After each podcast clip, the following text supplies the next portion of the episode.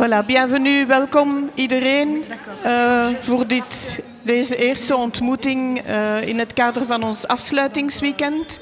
Bienvenue pour uh, ce premier débat dans le cadre de notre week-end de finissage, après une, une, aventure tout à fait extraordinaire qui a été Bruxelles universelle avec tous les éléments qu'on connaît dus au Covid, etc. Donc on est vraiment heureux de pouvoir vous accueillir aujourd'hui en live. Euh, mais également on, accueillit aussi les personnes qui écoutent euh, online. Euh, ce débat a été organisé en collaboration avec euh, Kunstenpunt, que je remercie parce que c'est un partenaire euh, important depuis le départ. Euh, je remercie Dirk de Witt et Sophie Joy qui ont vraiment participé activement, entre autres aussi à la publication. Mais Dirk va expliquer un peu le, propos aussi qu'ils ont défendu dans le cadre de la, publication. I welcome also all these ladies. very happy that they are all women. uh, and like you know, uh, we will speak English uh, today. So first I give the word to, to Dirk, and then Tanya will present uh, all the all the participants. Also uh, tell you that we have a duo of artists, Parole, that will make a kind of uh, illustration, if I can tell it like that. an they will be inspired by everything that they will hear and will make a work on departure of this. So. Okay, uh, thank you, Carine.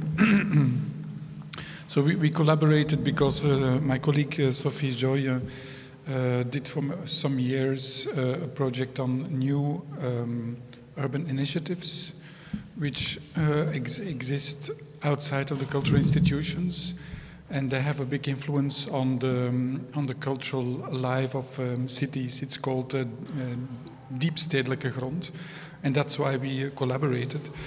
Um, and also, Carine asked us to see what happened in between uh, 2000 and now, because in Brussels 2000 um, strongly focused on these new initiatives, I think for the first time. Um, not only supporting uh, instit institutionalized uh, initiatives. Um, and since 2000, I think um, many of the institutions and also the, the, governments, the city councils, learned a lot from these initiatives. Uh, we know them. Eh? It's a Zinneke parade, for example, or um, um, Brussels behoort ons toe, Bruxelles nous appartient. Um, and there is many new uh, initi initiatives like Allée du Kaai, Toestand, etc., etc. But it's important to know that uh, there is other mechanisms happening in the city, not only these bottom-up initiatives and the governments and the institu cultural institutions learning from them, but there is also something what's called the creative city. Creative cities worldwide, they embrace these bottom-up initiatives um, because it helps cities uh, find solutions for social issues, but also for reconversion of old industrial sites. And also, it helps the private uh, property um, um, owners, so the, the, the real estate uh, firms. M many initiatives they start um, in temporary, um, empty buildings, so it's called temporary use and it's very inspiring because um, artists and also citizens learned new models of production, but also new relationships between art, cultural productions, in the neighborhood. Um, on the other hand, uh, they were very instrumentalized because um, in temporary use you work a lot and you help valorizing certain regions of the cities, and suddenly the prices go up and uh, suddenly you, you can't even afford as an artist or a collective to stay there uh, and pay the rent. Um, so this is a real uh, i think uh, challenge. And as i think recently even in more conservative um, administrations of city councils worldwide you see that these initiatives are even uh, pushed into creative industries and also um, clustered in creative what they call creative hubs. And Creative Hubs is a way of controlling these initiatives, while on the other, they are started not to be controlled, but to to bring culture and art really close to the to the civil society and also like uh, to rethink uh, living together. So this is a real um, challenge, and I, one can ask oneself, uh, an initiative like Kanal, is it also something like a creative hub who extracts a lot of these initiatives into the institutions, or will Kanal be supportive and learn from these institutions? So this is, I think, uh, a good example of the challenges uh, we are where we are now. But let's uh, stay positive. I think um, in Brussels, all these initiatives aren't yet pushed as in other cities to the periphery and even outside of the cities. They are still here. Think of Globe Aroma. Uh, think of um, uh, many other initiatives um, that that we've seen, they are still there and they stay in the city, which is really important, I think. Um, this is our contribution to this project. I will give the word now to Tanya. Thank you very much, Dirk. So, as you know, Kunstenpunt um, supports both artists and organizations in different, um, let's say, artistic disciplines. And uh, Dirk de Wit is uh, one of the chevilles ouvrières, as we say in French, of Kunstenpunt. Um, I will introduce you to our ladies, as Carine said.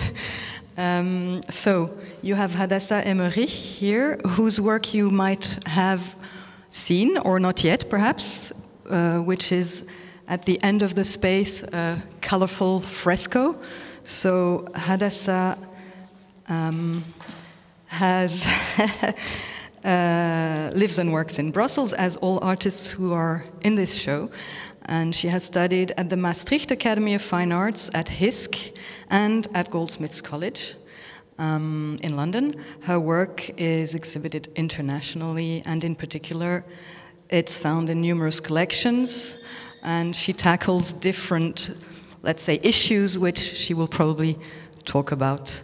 Um, so Rachida Lamrabet is a Belgian Moroccan author and lawyer.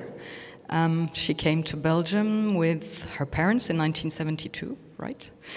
And uh, she wrote Vrouwland, Land of Women, her first novel, which was published in 2007, and which tells the journey of several young men and women seeking a better life.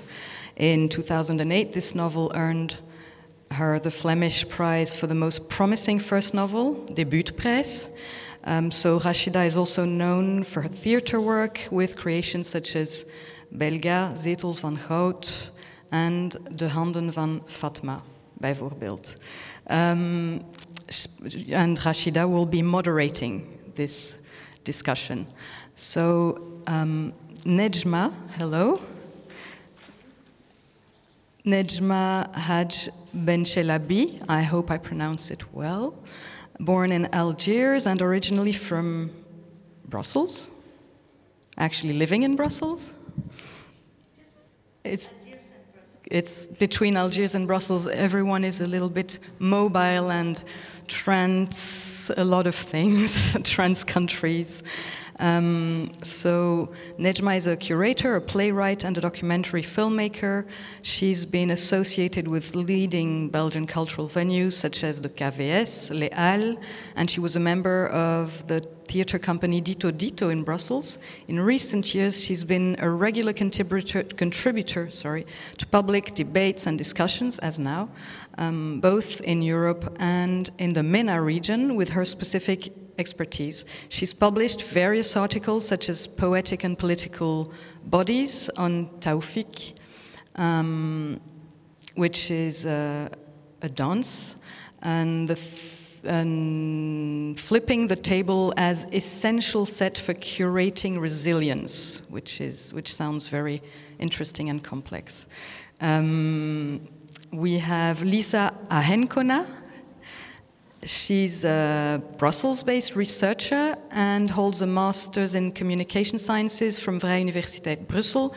She's currently a collaborator of the think tank Communication Sciences, where she's working on a one year visual participatory project with persons related to migrations, which is also an issue which has been tackled in this project.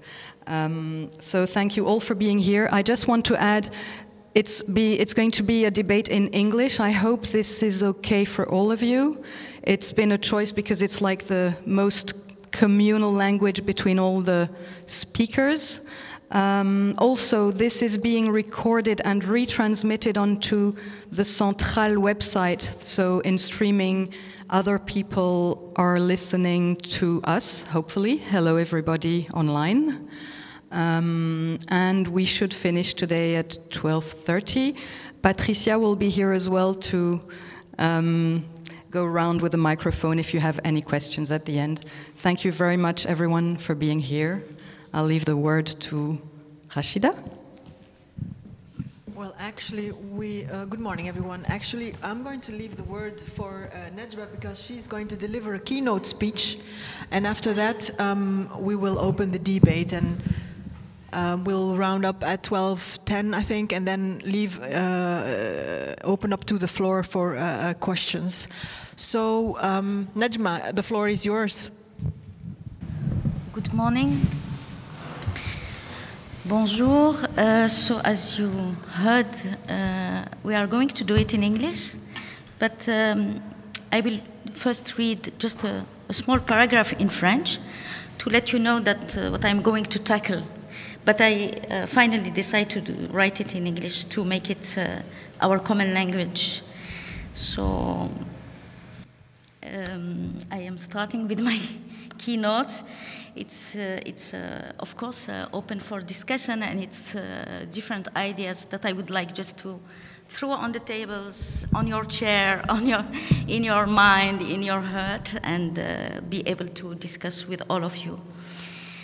La multiplicité d'une ville ou d'un monde n'est pas seulement un constat heureux, elle est aussi imprégnée de grandes souffrances d'injustices historiques et contemporaines, trop souvent reportées vers le futur.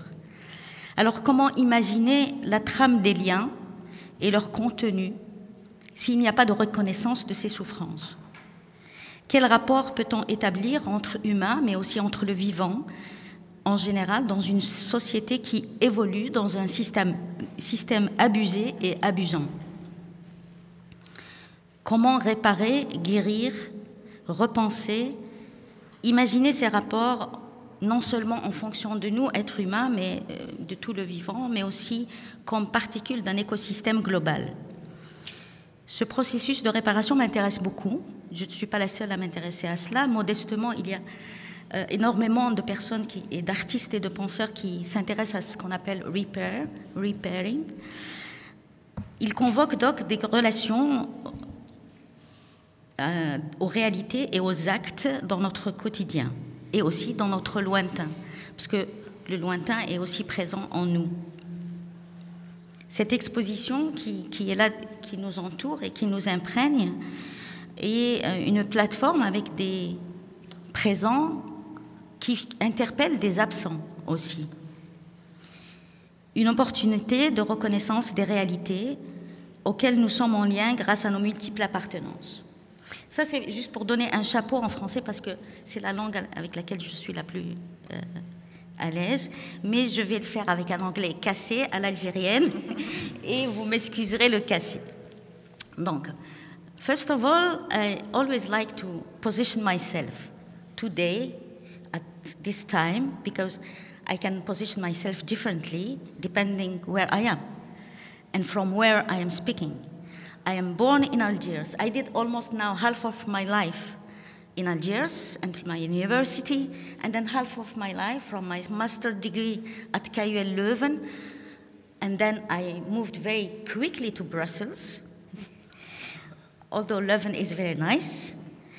And that is uh, my trajectory. I, through exchanges, mainly through exchanges and confrontation with artwork, and critical reflection, I develop, I, I think I develop a specific understanding of the deep impact that power structure and the established formats can have in the cultural scene.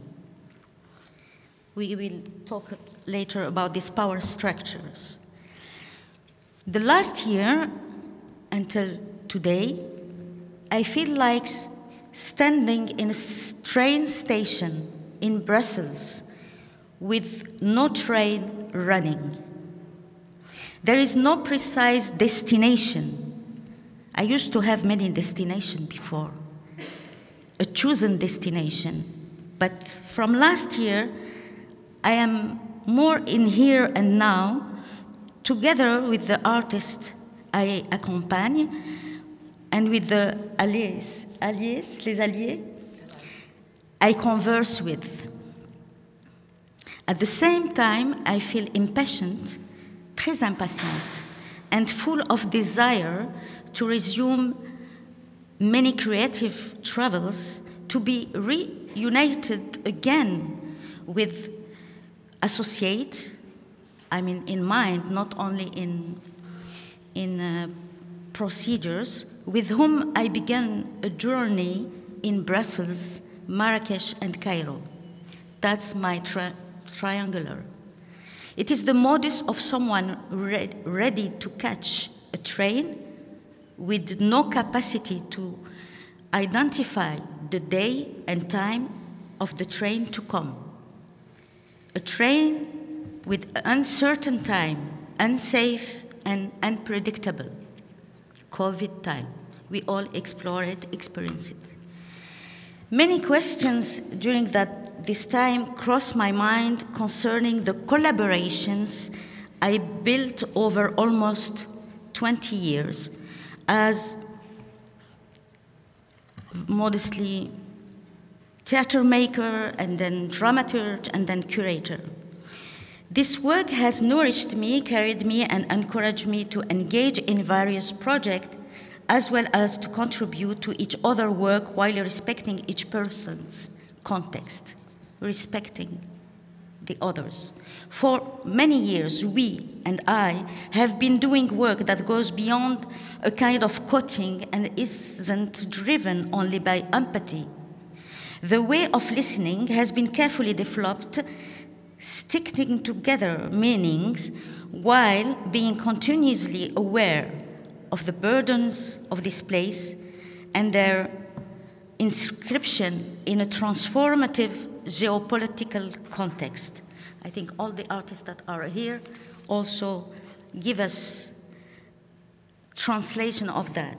Brussels or Marrakesh or Cairo for work, for sharing, for creating together.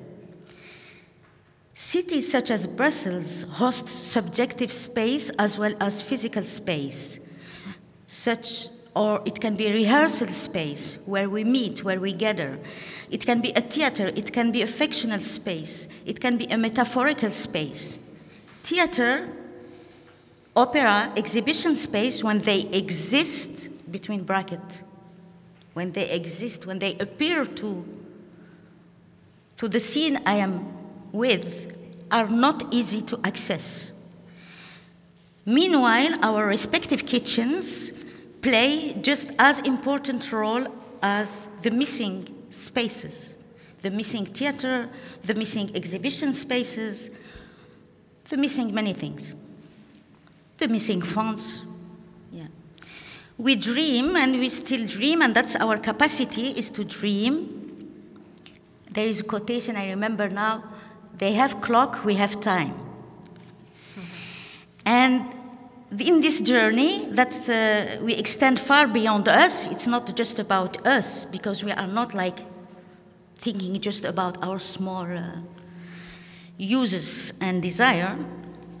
Words writ in this moment, words written on paper, movement traced in the studio, sound recorded in noisy terraces here and there, host us and form an important source for the imagination of ourselves and hopefully others.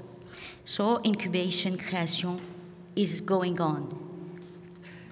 In this time of pandemic, where the already restricted mobility of uh, uh, my complices, mes alliés, ceux que je considère complices, they are not only the, the friends, it's the people who are complices in mind, in the, in the challenges, in the way that are, the creation is really at the core business of uh, their work. They are no longer limited by, only by visa, visum, but also by all kind of sanitation measures that will increase and increase a global condition we are all facing. I keep asking myself, how can we contribute to work together, to listen, to develop the artistic exchange of thought, of the body, of bodies in thought? I am very interested in the body languages. So, how are we going to keep this solidarity? How we are going to keep this contamination? How we are going to keep these people coming and choosing Brussels as their city? All they choose it. We are perhaps at the end of soft format and at the birth of the new ones. Maybe it's a special or a moment that we should capture is it as if a new exchange is taking place because this exchange is no more possible as we used to have it, and it's important for, for us, for our scene, for our people, for our society, for our transition, for, our, for all the groups, young and any, any age? I believe, and I am completely uh, passion, passionate par ça, I believe it's important to have this contamination. But how this exchange is just like if this exchange is taking place with a more silent and intense listening. That's what I felt in this, in this uh, what I am feeling. Maybe we are imagining each other's even more sharply, stimulating us toward more introspection, introspection, and with less voyeurism. I will explain later, maybe in the discussion, what I call voyeurism from the institution. So, listening to the silence and questioning the content of solidarity. That's my stage. European Festival, European Institution, Eurocentrisme, le référentiel eurocentrisme, have acted as the norm and it's too much. I, I have no problem to say it. And it's too much. In this format, you can go to the art school, you can go. Of course, there are few spaces that exist that give space and that take in account other references. But in general, mostly, often, it's Western lens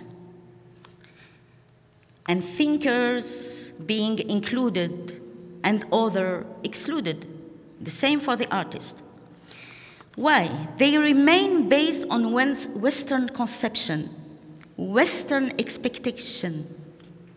They reveal a sort of guarded or competitive hunt for the new, the young, the latest, the most promising artwork. Ok, pas de problème in this art market, festival, biennale, etc., etc., one, I mean, it's the most uh, operating system in the art scene and the most representative of power abuse. They mostly act similarly in their representation of selected pieces and artists. You can just, in general, I am not saying they are all like this, but the majority, the, you have like artists coming back the same name for a time. It might be the right time to think about uh, maybe a different dramaturgy of the art scene, preparing another way of listening, another way of supporting the paths that are on the scene, facilitating platforms that are there, capable of learning from others and from other initiatives. In doing so, I am proposing that maybe we need to challenge the politics of curation and uh, to maybe discuss the content of this concept here in Europe and elsewhere. It is a claim to free space for other format, content, and modus. And maybe uh, listen to the one who are physically present and the absent. In other words, how can togetherness be reshaped? And then I come to my concept of presence absence. So many times I am a bit um, irritated when I can uh, read critical uh, analysis on artists like the one around me, and they, when they, they, you, they, you have texts about them, you will always find it like an effort to link them with Heidegger, Henri Lefebvre, Bachelard, La Poétique de l'Espace, uh, Marcel Brossard. You have this effort to link them with this reference, the Western reference. Okay, that's good. But I would like to add and bring on the plate and bring on the table Abd Sayad, La Double Absence, a sociologist, very important. And they are not new, they are not young, they are there for a long time. Mahmoud Darwish, Présente Absence. Filmmaker, Assia Djebar, and a writer, Fatima Mernissi, Safaa Fathy, poet, philosopher, from Cairo, based in Paris. Etel Adnan, 90 years old, she still penned and write poet. Souleymane Bachir Diagne, philosopher. Why I am just bringing this name? It's not to just tell you, ah, they, uh, look at, they exist. No, it's just that we don't hear them enough within the art school, within the, like, if I am taking a project here, why not linking it with some writing and the gener- generation before this artist that is here because he needs also these links. He needs product, but he links Sayad.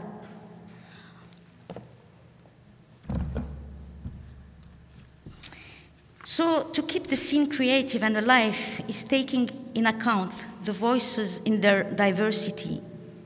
Responsibility of institution, and it's our responsibility as cultural operator as institution. Emerging initiative, or what we call emerging initiative, or, we call initiative from the margin, they are present and absent at the same time. So I, I am also questioning and bring it in the discussion how can we protect their absence and give them space when they ask? How can we reduce this kiss and ride, take and forget. Stimulating safe spaces, supporting other narrative and format of creating, not and other format of creating, and give space to not re- relate only to the usual format of representing and being represented. To also free them to not represent a community or a color or a religion or no, forget it. Just let them work. Young generation is really giving me full of hope. Maybe because I am the mother of uh, two young uh, daughters, but also because I am in contact with many young people, and it's really I, I am full of hope. Why? Because this question of identity, I think, is less. When I go to Decoratelier or when I worked with Xeno ISBL with Ishraf Nasri, I could see a, a, a mix without uh, too much. Um, too much charged with uh, this uh, discourse on identity, uh, Moroccan background, Tunisian, uh, Congolese, and so on. So I, I, I can feel a kind of shifting, there is a shift in borders uh, in these common spaces between them. But maybe I'm wrong or too optimist, but I can, I can feel that. I see hope. Are they decolonizing the scene? I think, and I guess decolonizing implies an attitude of repairing and healing. So now I come to my other point is how what should come first? Repairing, healing, caring. I am quoting here Kader Attia, who did a, a, big colloquium during the pandemic in Berlin on uh, fra called "Fragment of Repair," and of course, all he, I mean, his work, uh, many of his uh, work are tackling the concept of repair. He said, and I found it interesting, that the ambition of in Western uh, society, we try when someone is got inju injured, we will try to give back to the body the original shape. We try to raise, like with the aesthetic or many, yeah, like we try to repair in hiding les blessures. That is how society works. But in traditional society, it's the opposite. They have a way to fix injury that also keeps it visible, keeps the traces. And that gives a, a, kind of an, um, a value to the passing of time, to the trace of time. And the other one that aims, and the other one, the, the, the previous one from uh, what we know here, is to deny the effects of time. So when we talk about repairing here, should we repair and accept the traces, accept the violence that have been done and that might still on for some instead of just uh, having a kind of beautiful uh, relation, beautiful space. I mean, beautiful in a sense of that finding a kind of space, a common ground that make it without conflict, without tension. So, I am almost finished. In Fragment of Repair, Kader Attia proposed, proposed the notion of decolonial repair as a tactic to engage with the planetary urgency of collective mental health in a world wounded by the COVID pandemic. So, these current conditions, what we are living this last almost last two years, bring also injustice into sharper uh, light, while it's adding also other injuries, social isolation, loss, fear. So, what can be the pathway to this repair? Or how can we offer to life in and out of the how can we offer a kind of another togetherness? In another words, so how can tomorrow be saved? And I will finish with a sentence from Mahmoud Darwish. Where should the birds fly after the last sky? And that is the last sentence for uh, these keynotes, and I really thank you all for listening.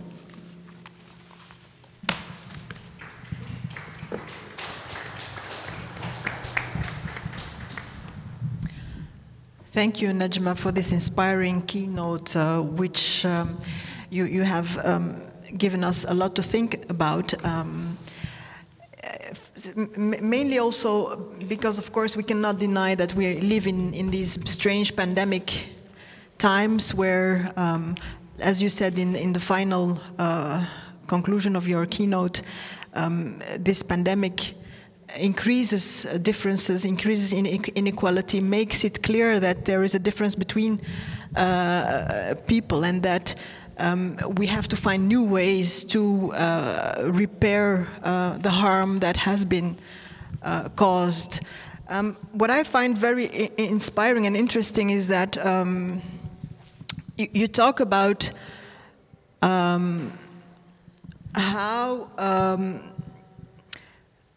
this uh, super diversity that we live here, and especially in Brussels, is not always a, a joy. It's not always a feast, you know, um, because there is, of course, this history um, and this pain that is present, often invisible, but the, it, it is there. So, um, the question I want to ask to, um, to Lisa or Hadassah um, is how, how do we, in fact, deal with that pain in a, in a, in a city like Brussels, where you have all those different histories and all those different stories? How do we deal with it to, to, to actually create something different? Um, yeah, I guess I want to pick up on that souffrance as well, um, and on the different layers. Because when I think about layers, I, I immediately th think about like layers on top of each other, um, and then layers that, that, are more invisible, layers that are more visible, um, and to maybe also give a little context on what my contribution could be to this conversation. I'm going to really talk about my experience of uh, the project that I have been um, doing this past year. So I work for the VUB, and I started this participatory trajectory together with uh, people with a migration background, and more specifically undocumented migrants. And then I immediately think about souffrance, and I've seen and I've heard so much about fear and uncertainty this past year because I have met with people. Um, we have talked a lot, so that was the idea of the project was to think about the ways in how they are portrayed um, because their representation is still very negative. Um, so yeah, I was going to give a little context because the project that I'm doing is called Shifting the Gaze. So you want to try to shift the gaze of representation about migration. Um, and it is part of like a bigger project that is called Other Talk, and it's a program of 11.11.11 and Vluchtelingenwerk Vlaanderen. And they are like very like actively tackling this problem of um, yeah, this problem of representation of migration, and they want to try to make it more nuanced. And that is also something that I tried to do uh, this past year with the people that I've met. I've met six um, undocumented migrants. Um, they're all from African origin. Our lingua franca was French, uh, so we talked French during the project. So the two main goals were to um, formulate insights on the use of participatory methods but also make recommendations on how undocumented migrants want to be portrayed. Um, but so yeah, so after this context, I'm going to try to answer also your question on. What was your question again? so how, how do we deal with those with, with that pain? Of course, yeah. uh, Nejma explained um, in, in the beginning of the keynote that, you know, it, it, is, it is, of course, in a city like Brussels where, where you have all those um, different stories and, and histories coming together yeah. that um, it, it is an opportunity to, to, to create something new, of course, yeah. and that, that other, to be together, that, that, that togetherness that, that could be very... Um, exactly. But how do we deal first with the, the trauma? The, the trauma. Yeah.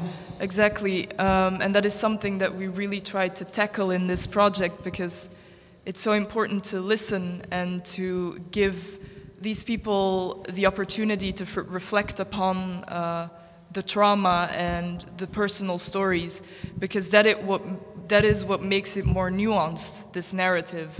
Um, so that's what I did. I went walking with, uh, with six of the participants, and they shared uh, their personal stories. And I think that this walking method um, I really gave them the opportunity to, um, to be a guide.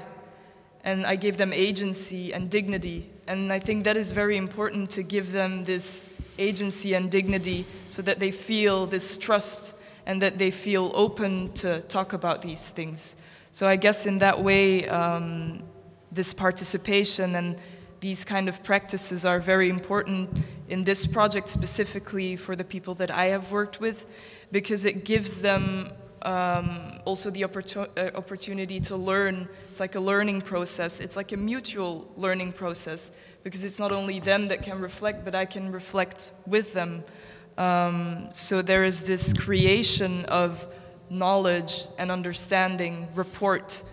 Um, so by collecting and telling these stories, it can empower a community um, because again, it's like a process of change and a process of learning. But of course, like empowering, empowering, but there's also like I also had to make the critical reflection. There's empowering, but there's also exposure, exposure to their identity because of course I asked them questions about their migrant trajectory and um, they tell very personal things. So I had I also had to make that reflection like in how what is the level of exposure here? And we have to ask ourselves like we have to uh, waarborgen. I can't find the word right now, but uh, secure. Yeah, secure. Um, secure this. So because there's also like this confrontation with discrimination, racism, refugee stories, um, fear, uncertainty. So all these elements are also in these stories. Um, so I guess starting by uh, really listening and giving a platform for reflection uh, was very helpful in this in this trajectory. So that could be like maybe a small answer to your question, like. I maybe also want to inspire other organizations to think about these kind of methods, um, participatory methods, because it's so it's a way of mutual learning. So I guess that could be an answer to that. Thank you. Yeah. Yeah. You mentioned uh, uh, um, this delicate thing about exposure, um, and, and in her uh, keynote also addressed it about the, the, the, fact that yeah, well, there is a kind of voyeurism also uh, from the institutions and from others who could who could be in the in the um, how to say it um, uh, who could misuse or um, uh, the stories abuse. and abuse the, the, the stories and exploit and and um, the, the stories of, of, of, of, those people who are in, in very vulnerable uh, condition, of course, because of the, the their uh, legal status. Um, Nejma talked also about the, the, the right to be, uh, the fact that there is a lot of a lot of absence in, in, in, in the scene. Uh, there is a lot that we do not see, that we do not know. Um, but there is, of course, also a kind of security that, you, that there is in the fact that you can remain absent until, as Nejma calls it, you are yourself ready to expose yourself or to show yourself. Do, you think it is important to, uh, Hadassa, um, to have this um, space where you can be for a, for a while invisible? Very inter interesting question, I think, because of course I'm well. I'm here as a as one of the artists in the exhibition to make it first a bit clear. So my work is the mural in the back, which is, as you can see, very colorful, very present, not necessarily uh, absent. Sorry, yeah, I should talk in here. I, I forgot. I'm sorry. Yeah, but actually, this is I'm actually working in that way with a kind of opposite strategy, which, in a way, to come back to this idea of perhaps stereotyping, cliches, which I'm actually using in my work and actually blowing them up as, um, in a way, exaggerating and um, so I'm using a very different strategy, which actually uses presence, visibility, boldness, pop, so I'm actually using something that I felt as a young artist. Well, maybe I should say there was a show in Tate Modern in 2015, which was called The World Goes Pop, and there were a lot of actually non-Western um, artists and female artists presented in that show, and it really blew my mind. And I felt I studied a master's in London, and it already felt at the time they were somehow a bit ahead in this whole, let's say, discussion on how to indeed you know, give voice or, or not, or how in the academic world, also in the artistic world. So I've, I've kind of observed that there, and I felt somehow it was a very powerful strategy to work with presence rather than absence for me personally. But of course, as an artist, you need time to, to breathe, you know, time to think, to not shoot your load too quick, you know, all these things where you have to be careful and protective of of your process. So that's definitely comes into that as well. Like in that mm. way, I can confirm that that absence is is important, but I don't think that's exactly what you mean with it in this context of, mm. of the mm-hmm. topics. But I can only say for me, as a, as an artistic strategy. I think personally the energy, visibility, um, exaggerating almost, like taking the stereotypes and blowing them up, blowing them up in people's faces, like looking at contamination, making actually something that never has any representation to anything anymore, which I think was a good point. Like, be freed of the need to represent something. Like, I don't represent in that way. I love to really, you know, put it all in the pot and and see what it know, gives. So yeah, it's a kind of more. Yeah. It, it, needs the visibility though, because if I would do this in a in a hidden place, no one would see it. You know, and that would mm. frustrate me because I want to I want to participate. So I find that. Um, hmm. Yeah, sorry. Yeah, perhaps you could explain yeah. a bit how you you see the, the, the concept. Yeah, I, I, I, had a, I understand completely your strategy. I understand completely your strategy, and I do also find it very important to be visible and to to take the space and to I mean to to offer it, to share it. The and to, to be in the Tate, in the here, in the. I, that's uh, what I meant also is how can we, like, we also leave a kind of. Ab- the absent for me, they, it's different layers of absent. The absent is the absent in the dans le référentiel. You see in the references, I see and many, many absence. Mm-hmm. And I cannot bear it anymore. Because maybe we are the generation of collateral damage. but I think for the next, we cannot go on uh, in the art scene, in the art school, with this absence. This lack. This, this lack of referential. pour moi, c'est une absence I don't think it's conscious, and that is uh, always because they, there is an absence because of rejection. I don't think that. I think just that we don't take in account the, les résonances des individus, des artistes et des penseurs, leur résonance, leur lien, that give us link with other way of looking to art. We miss this link. I miss voicing these people. So this layer of absence. The layer, uh, another layer of absence is, uh, I was discussing with an artist, and he was telling me, I don't want anymore to be. I'm more from performing art uh, to be on stage. Because the expectation on stage, if I am in Kaaitheater or KVS or uh, Balsamine, uh, name it like this, it's too heavy for me. I did it, I experienced it, and I am down. Why?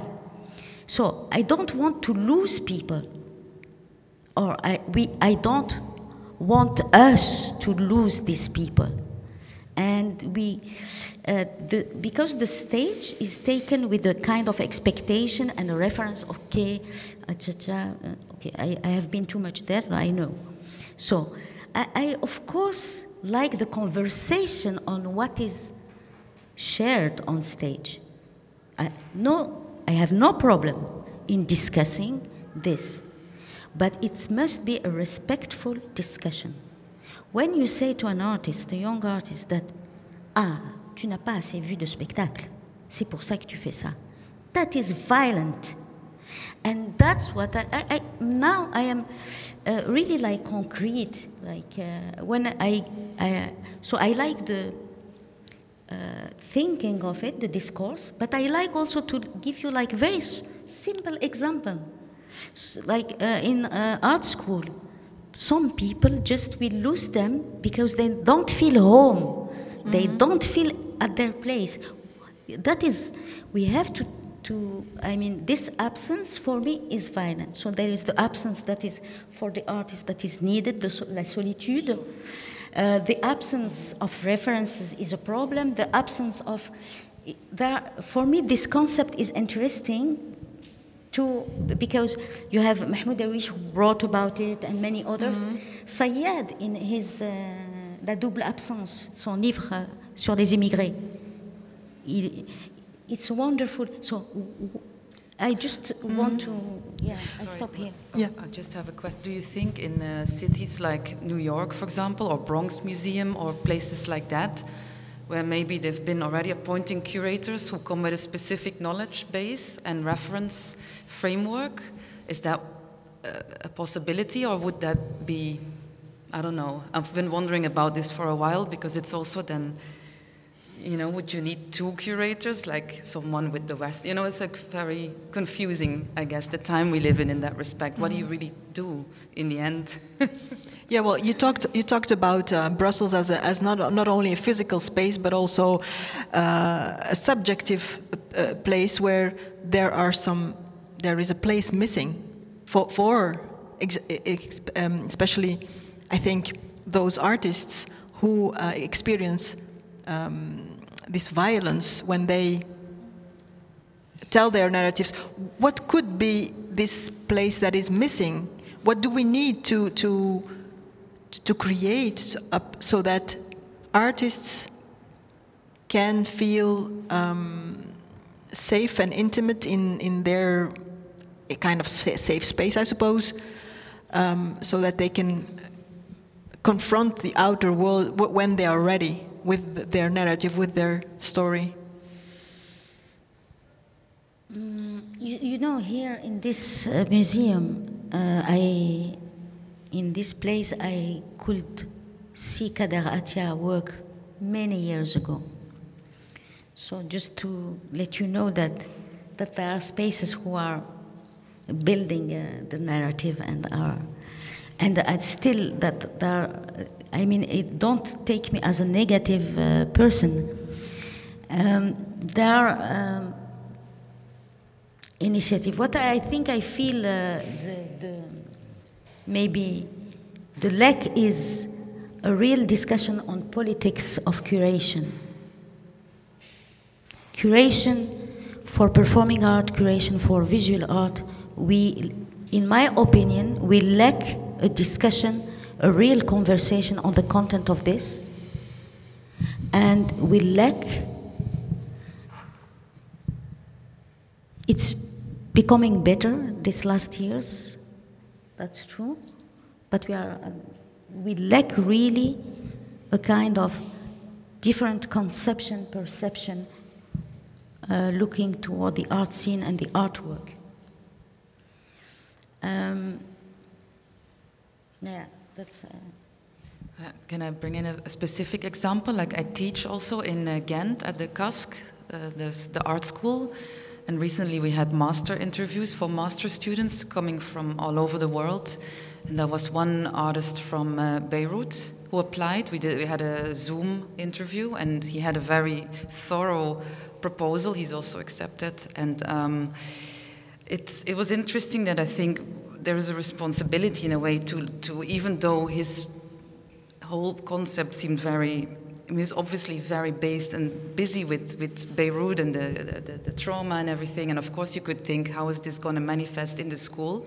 But I think it doesn't matter at that point of time. It's important that someone like that comes and brings his this, this, these ideas, and then you'll see what happens in regards to the other students. But I mm-hmm. think these maybe are slowly, and he comes to Ghent, maybe a city that is, you know, as we know, it's it's more, it's not Brussels. So in, uh, slowly, I think it's sort of seeping. It's a very slow process, I think, probably to to it will somehow, and hopefully this person has the the openness and the energy to, to be present in a way, or maybe to, to also share and be patient, or I don't know, be wanting to to share his story and see what it means in this context and so on. Mm-hmm. Maybe I, I, try to be positive. I am uh, positive. Mm. Yeah, no, no, sure. Yeah. yeah. No, no, I don't want to say I am positive to be positive. I just want to say that uh, my desire or my, uh, my request or my claim or my uh, mon appel is that we discuss a bit more about the politics of curation. Uh, we discuss more about um, the, the connection that we, we built between the contemporary art, I mean the, the l'oeuvre, and uh, how, I mean to allow different readings of this oeuvre, and then to share it publicly. Mm-hmm. Uh, we, uh, because it seems like for me there is still kind of uh, a very mono, monocolor in the reading, in the critical reading of uh, the artworks. It seems for me. So that's. So, so how can we open open that up? Is it in, in, in art school? Is it where do we have to learn those different referentials? Um, obviously, we, we miss them now. I think arts, art school are really important to tackle, and I am really happy that I am now uh, freshly, I joined freshly RITS uh, to, for, for a research uh, at the RITS about decolonizing the curriculum with other uh, colleagues. So I think those discussions are very important within the art school, different art school. They are also important in um, in uh, the museum and in uh, like uh, within the, the team that are building the content of the, the spaces. It's not to replace them, although some of them I would like to replace them. يعني pas de souci.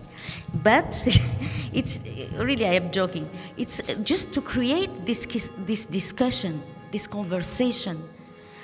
Uh, maybe this conversation exists and I am not part of it. That's possible. But I mean, if, it's, if this discussion is going on, I would like to know about it. But uh, like uh, also more um, solidarity, um, yeah, questioning the concept of solidarity within the art scene. I mean, solidarity is not just uh, fonts, of course. It's also all the work that uh, you do when you you are with the artist and in, within the process. All this is very important, and you are doing mm-hmm. it here. So different. Uh, yeah. So and, and, that way you want to create a, a, a new kind of togetherness, mm-hmm. um, not only by opening up the referential for the, for the arts, uh, also by giving space also. Um, uh, what I found very interesting also in, in the keynote, and perhaps I will ask Lisa the question again about trauma, uh, um, about this, this um, the, the, need to repair, of course, uh, the, the, to repair the, coma, uh, the, the trauma, and Nejma, you talked about decolonial uh, repair. Um, that is a very interesting concept. Um, do, do, you feel like, um, and, and you explained the different ways to heal um, about uh, people who have a scar in their face and how more Western orientated uh, approach of healing would be like just try to erase the, the, the, the, the wound as if nothing ever happened.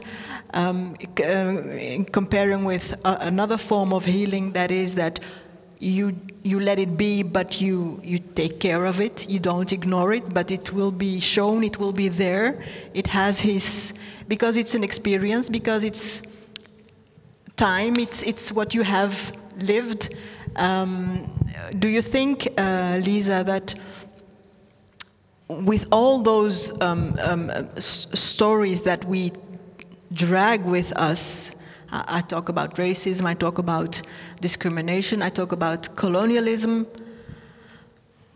How do you think that um, we could construct this new form of togetherness without hiding or, or, or erasing that trauma. Yeah. Um, I want to pick in on what you say about hiding, um, because, of course, again, when we talk about layers um, and undocumented migrants, they kind of live in like the shadow of our society. Um, but I asked them the question, like, why is Brussels so attractive to you? And then they responded, of course, like, there are many ethnic peer groups that we can relate to. And I went walking with one of the participants, and he said, like, Brussels, c'est une mosaïque des cultures. And I thought that was so beautiful. And he said, ça peut soulager. And I think that's a, a nice word to. Yeah, ça peut guérir. And of course, it's a process. Um, but the fact that it, that it gives him space to breathe, that he can be mm. invisible also in the city. Um, I think that is uh, quite interesting. And I read this article a couple of days ago, and they used the term in between spaces. And I thought there was also something, yeah, they live like in between legal, illegal. Um, but I guess, like, also to answer your question, to find this togetherness, uh, I think one of the very interesting narratives that the participants brought up was all the organizations here in Brussels um, that are very engaged and some of the initiatives that Dirk also mentioned before, uh, Hobo, Cultureghem, Terra Nova, Globe Aroma. Um, I now, I sometimes go to Cultureghem now, um, and they, and she does, Nejma does too, and I go with my mother as well, and she's here in the audience. hey, mama. um, but Cultureghem is such a nice initiative because they bring together people of so many different layers, um, and it's it's so honest. Like when you get there, it's they have like this initiative that's called Kookmet. So from Monday until Thursday, you can have a lunch there, uh, and you can pay your contribution. Um, you can choose whatever you want to contribute, um, and then you sit at tables with every layer of society, and I think that is something very important. They play such an important role, um, I guess, for everyone in the city, not only for undocumented migrants and people with migration background. Um, they play a role in like future orientation. They play a role in leisure. They play a role in um, like for children as well, and even legal assistance and meeting places. Mm-hmm. So I think that we really have to support these kind of places uh, to bring back all the layers of society. Um, so yeah. Yeah, thank you for this positive note. I think that we could continue this discussion for a long time, but I would like now to open uh, up to the floor for uh, questions. So if you have a question you would like to ask to one of the participants, please feel free to raise your hand and the mic will be uh, brought to you. Thank you very much for this very inspiring talk. Uh, of course, I feel a little triggered as curator of this exhibition with Tanya about what was told here today. Uh, the aim of this project, Bruxelles Universelle, was to give an answer to all these questions. But of course, you can't give answers to everything. What I wanted to question also was the term of absence and visibility. Uh, because the, the problematic of an exhibition is to show things that are not visible and make it visible. And in a few uh, works here in the exhibitions, like the work of Stéphane Goldrajch or uh, Pelagie or Anna Raimondo, it was really layered by and very, uh, it was constructed by all these people that came together. And it is always difficult in visual arts to, to give a product at the end. Uh, and that's the specificity of visual arts, is that at the end you need to have a product or you have a product and we can question that element. And uh, in this uh, concept of the exhibition, we were always also thinking of questioning the form of the exhibition. Can we still now make an exhibition like this where you have objects, it become an object, but it was constructed by all these, these presences and all these that are working together. And that's so difficult to, to work with. And that's also the, dif the difference, uh, I think, with visual arts and theater or performance. That's why I think also that performance is more and more present in the visual arts. Just one more thing about absence and presence. Pelagie Gbaguidi works with the presence of people that are not present. She works with people that are, like she tells, shadows. And she gives life to these shadows through the visions of young people. And that's really fantastic. And other artists here in the exhibition do that also. Also, the work of Hadassah is uh, speaking about the presence and absence, the, the showing things and not showing things, and how you, as a, as a spectator, you give your own vision of the things. Of course, I make again a link philosophy more like Heidegger, but it's important also how we see things. And it's important to, uh, to give other lectures, lectures of art. We showed here also Etel Adnan, um, and of course she's a, an artist that, that opens that, that, uh, that view. But I propose that we continue this discussion uh, in, the, in the perspective of our third Bruxelles Universelle that will be in five years. And there it's the utopical city. And I think that in Utopia City we can think, think together on how we can visualize all these elements and all these topics. Thank you. Thank you, Carine. Is there another question that you would like to ask? Hi, again. Microphone, politics of microphones. Um, just again, thank you very much. I think uh, just to, before, of course, um, hearing questions that you might have, um, I thought it was very interesting questions which were, you know, put out there.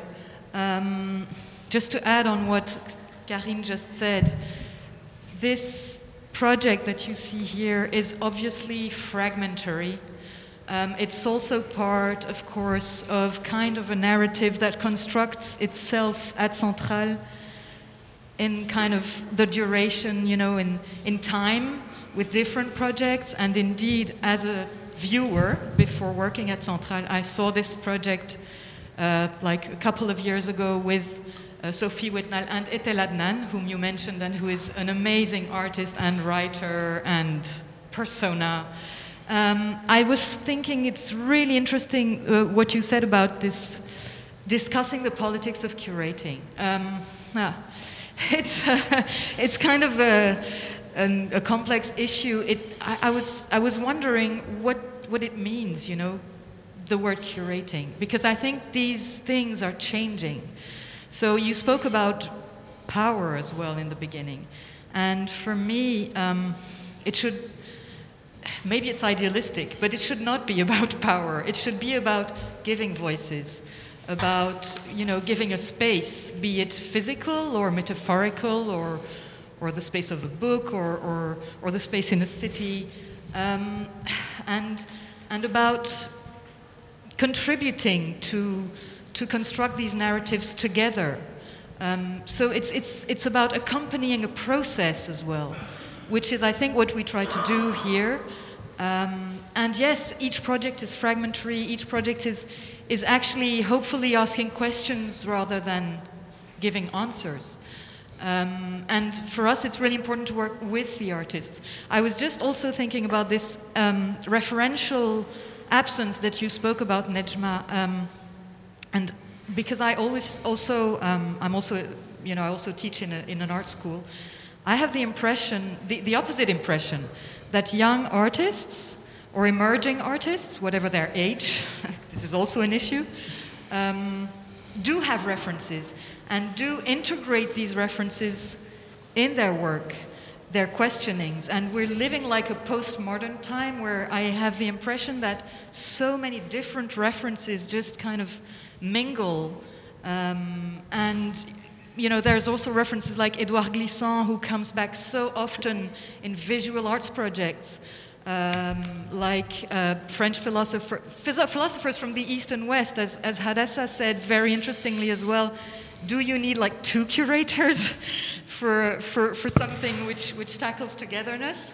So just putting this out here, I mean, I think as Carine said, um, it would be really interesting to mm-hmm. go on with this discussion in, you know, in yes. relation to future projects. Yes. Thank Thanks you. A lot. of questions. I suppose, uh, Nejma, you would like to answer um, them? I, I, do not have answers. I just want to clarify a certain point. And uh, first, I really would like to continue the conversation. And I think really it's worthwhile to do it and to give us time. Uh, second, I am one of the fun of this, this exhibition. I, there is a kind of archive of memory of the city from Osama here. There is Yunus Babali. So I didn't go, in fact, in this exhibition. But I, in general, what I, just to clarify, because maybe the audience uh, take it, uh, just to clarify my position. For me, uh, yeah, curation and what, uh, when I said maybe we are at the end of certain format, and the beginning of others. Because also I am questioning myself, say, what we used to do is still worthwhile, I mean, relevant? I'm not sure.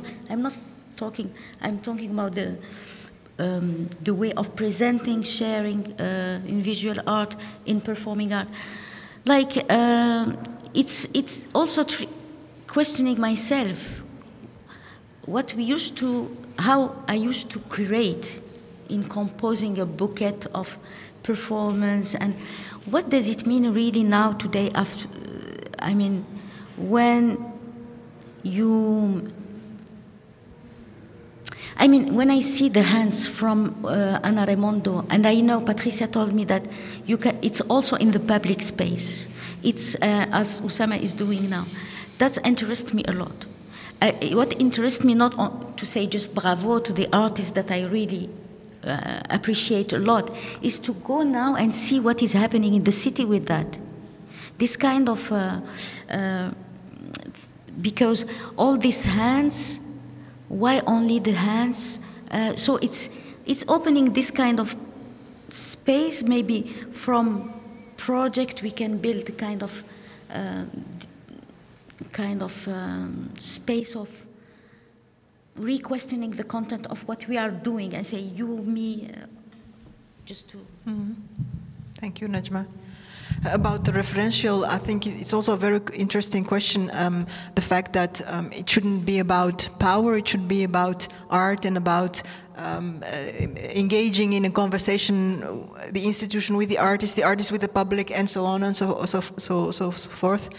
Um, what I think is also uh, speaking is that the fact that you mentioned that uh, in school uh, uh emerging artists are uh, are taking or looking back to that um, how to say it referential that is not Eurocentric. Um, the, the, question is, of course, what about the, the schools? Of course, you know, do they integrate that? Uh, referential that is there but that has been unseen?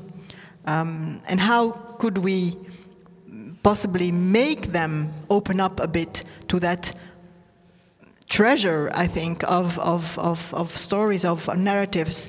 Um, I don't know if, if any one of you would like to um, answer to that. Sometimes, uh, of course, I don't say there is no traces of. Uh, of uh, Sembene or Kader Attia or in the, the art school. But it's just like tout, uh, pour moi, homéopathique. C'est ça mon problème. Je le trouve homéopathique. C'est pas assez. Uh... Yeah. So, do you... It's a different case if you indeed apply it in daily life in the province or indeed in the academic world in a, in a capital city. It's such a massive I mean, it's completely f- crazy how, how things start to differ. So, what do you do about these things? You know, like mm-hmm. the fear that, that lives in the provinces is, is big, you know, so it's, it's a big problem. Like, how do you start even there, even not even in the schools where you would expect a certain level of, of open mindedness?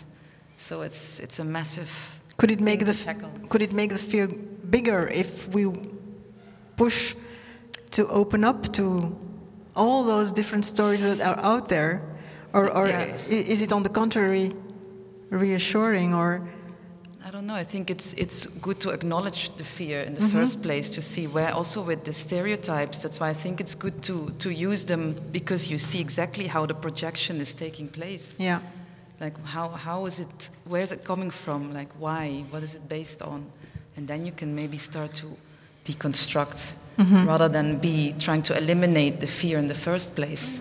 Right? Look at all these processes of psychology and deeper historical uh, yeah, events that have happened somewhere. Yeah.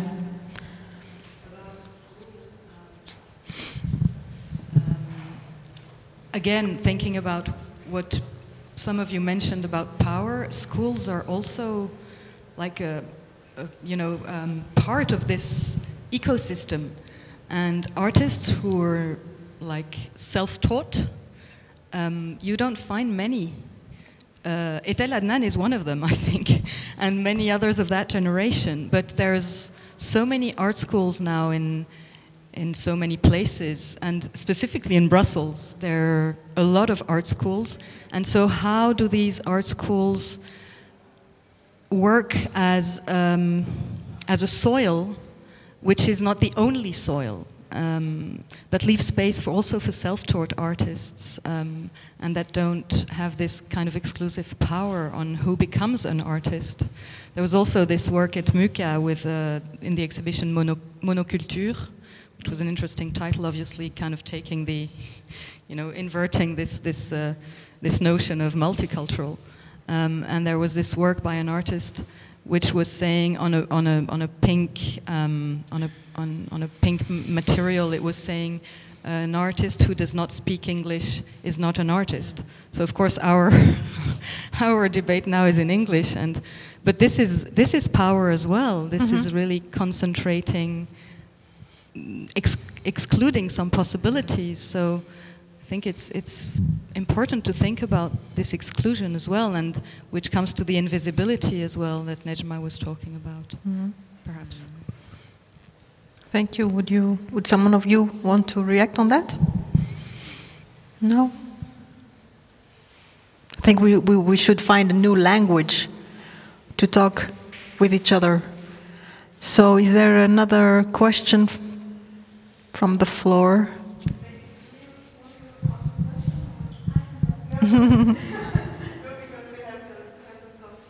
Colleagues, so I thought Okay. it was interesting also to have their, their reaction. Just drawing on your reflection, indeed, I had um, I w- had been thinking about language and translation a lot since we were speaking about uh, opening up or bursting open our usual uh, field of. Um, ah, okay.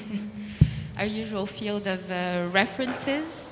Um, so that goes through art schools, but art schools are indeed only one kind of um, part of a chain.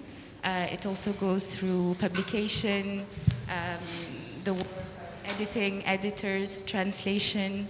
It's, um, I mean, there are many aspects to, to think about also in terms of how um, how or who has access to certain um, written material. Also, can I take it off to speak? Yes.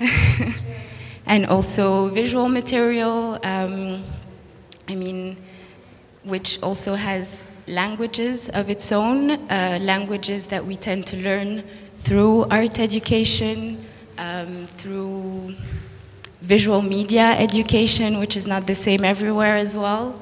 So it's a question also of how um, how access to um, this different set of languages is also facilitated, and that is done through, I think, a very wide chain of, um, of actors.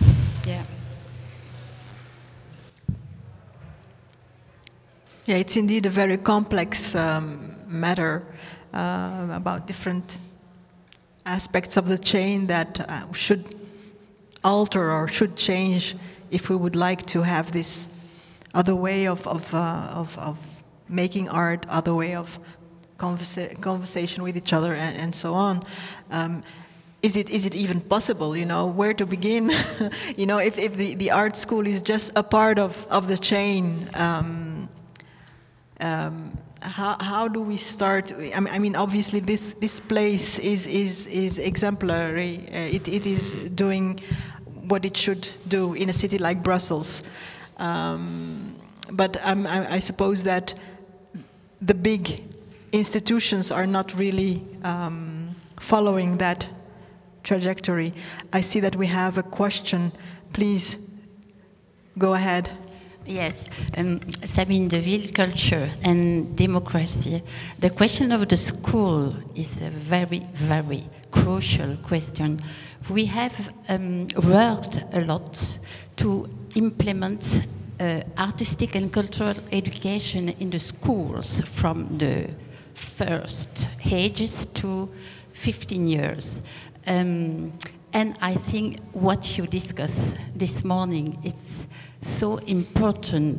So we have to work um, to implement in the school and multicultural education in the cultural and artistic field.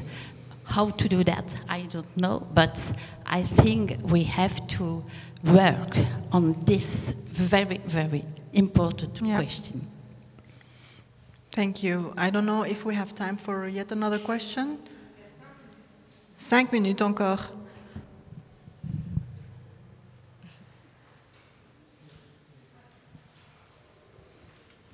Hadassah, you said earlier that you um, you weren't a, like you are an individual and you weren't necessarily just a representation of the community. How do you balance being who you want to be and creating the art that you want to create, and as well being a representation? Like, how do you balance both and finding a way to manage both parts of, you know, for all of yeah, you as well? Because you are who you are and you are an individual and you create the art that you want to create, but as well, you are who you are through your heritage and through you, you know, where you come from. So how do you balance that? I think already because I'm from this mixed background, I feel it's actually my, my task, as to say, to be a, a bridge anyway. It's, uh, I can't be anything else anyway, so it's already uh, part of the whole structure. So in that respect, I feel that anyway, I feel it's important and a duty as an artist to keep a broad view. Like for me personally, uh, I was always interested to to find out first, of course, about my own background, but from there, I tried as soon as I came over my first initial young artist kind of navel staring kind of issues. You know, you, you start to see that you will, you want your art to be relevant for for a sort of more universal uh, view and, and perspective. So it's I feel it's what I should be doing, and it's a constant learning as, as to now and forever till I, till I die, basically. So thanks, yeah. Someone else who would like to react on that? No, Nejma? No, it's fine. I, I just want to, I just want to say that um, when you said uh, from where to start, something like that, I think things are there. There are yes, different start and different more than a start is maybe um, to be able to to connect not everything with everything, but to connect the um, some uh, some component with others, uh, like uh, the art school with uh, more connection to the uh, what is to the city to op- for example the, to open the art school to practices outside the art school like uh, if Decoratelier is not uh, inside the art school, he, it's, it's possible he, stay where he is with all his team, but it's important that the school knows about Decoratelier or Cultureghem, which is a really, really interesting. Uh, so maybe this kind of connection uh, need to be done to start with something concrete because I, I like, like to do things concretely, like uh, small things, Mhm. and then to build on. Just an idea. To connect the different dots who Yeah, are like, uh, active. like if you connect the art school with the outside world, with the, the city where they are, like, it's already a lot. Mm-hmm. Bec- with the real city. Uh, so it's not just to have a walk in Molenbeek and say, uh, c'est là que ça s'est passé. No. It's to connect with people that are working, to take time, transpirer sur place, quoi, rester travailler. Uh, in, like, la Maison de la Culture de Molenbeek, uh, Zakaria is doing a very good uh, job there with young people. Like to connect, to take time to, to create some workshops, some, des choses. I do believe in this. Uh, so that's what I see because that's the thing I, I, I am sensitive to, to it. But I, of course, there are many things that I don't know and I, I am open to discover. Okay, thank you, Nejma. Thank you for. That was, that was also the aim of this project that brings together artists and associations. Yeah, But it's not always vrai. easy because the temporalities are not always the same. Uh, that's why we have to speak on long term. That's what Yeah. Tanya told. It's, it's something that you don't do in one exhibition.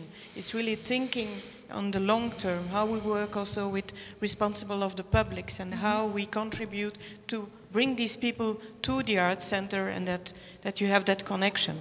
Um, Rachida, maybe you want to say a last word uh, as an artist too and as the moderator of this, uh, of this table.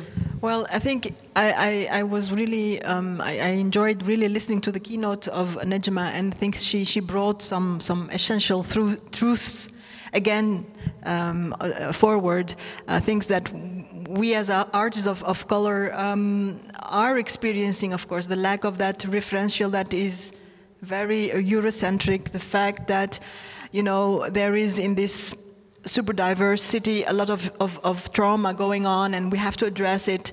Um, the fact that we have to find a new language to um, to to to uh, to try to to find a way to construct this new togetherness, and I'm, I have no answers uh, whatsoever. But I think what Nejma also suggests, and I think I follow her in that, is to try to continue this process of connecting the dots, to connecting to initiatives that are doing uh, things that are inspiring and that could open up a bit, um, giving space also uh, for uh, artists that are. Um, uh, working differently also because th- that is also a challenge you know that um, we do not recognize sometimes the value of young artists who are doing things in a different way and that we perhaps we cannot read that language at this moment. But if we give it time and if we are um, prepared to learn and to open up to that new language, we could discover something beautiful and something new uh, is, is constructing. So I really do believe in, in that. But of course, I'm not naive. It is not easy. It, it will not be uh, t- tomorrow. This utopia will not be there. It's a work in progress. Uh, yeah, we have five years uh, still. So, uh, but we keep up uh, hope and we continue. And I think we have to do th- this kind of conversations. And th- this will help us to um, clarify what we think and to understand what the other also thinks. So it was a pleasure to, to, to moderate this debate. I think um, we could continue this afterwards. Um, but for now, I would like to thank Hadassah and Lisa, and of course Nejma for her keynote speech and her contributions. Uh, thank you very much to giving me also this opportunity to, to moderate this debate. And thank you to the public for the, um, the beautiful questions. Thank you. Thank you, Rachida. So I, I invite you to take a look also to what they did during the, sp- the, t- the talk and to see how they visualized uh, some of the topics uh, that you, you talked about. Thank you. Thank, Thank you. you. Thank you. Thank you for hosting this.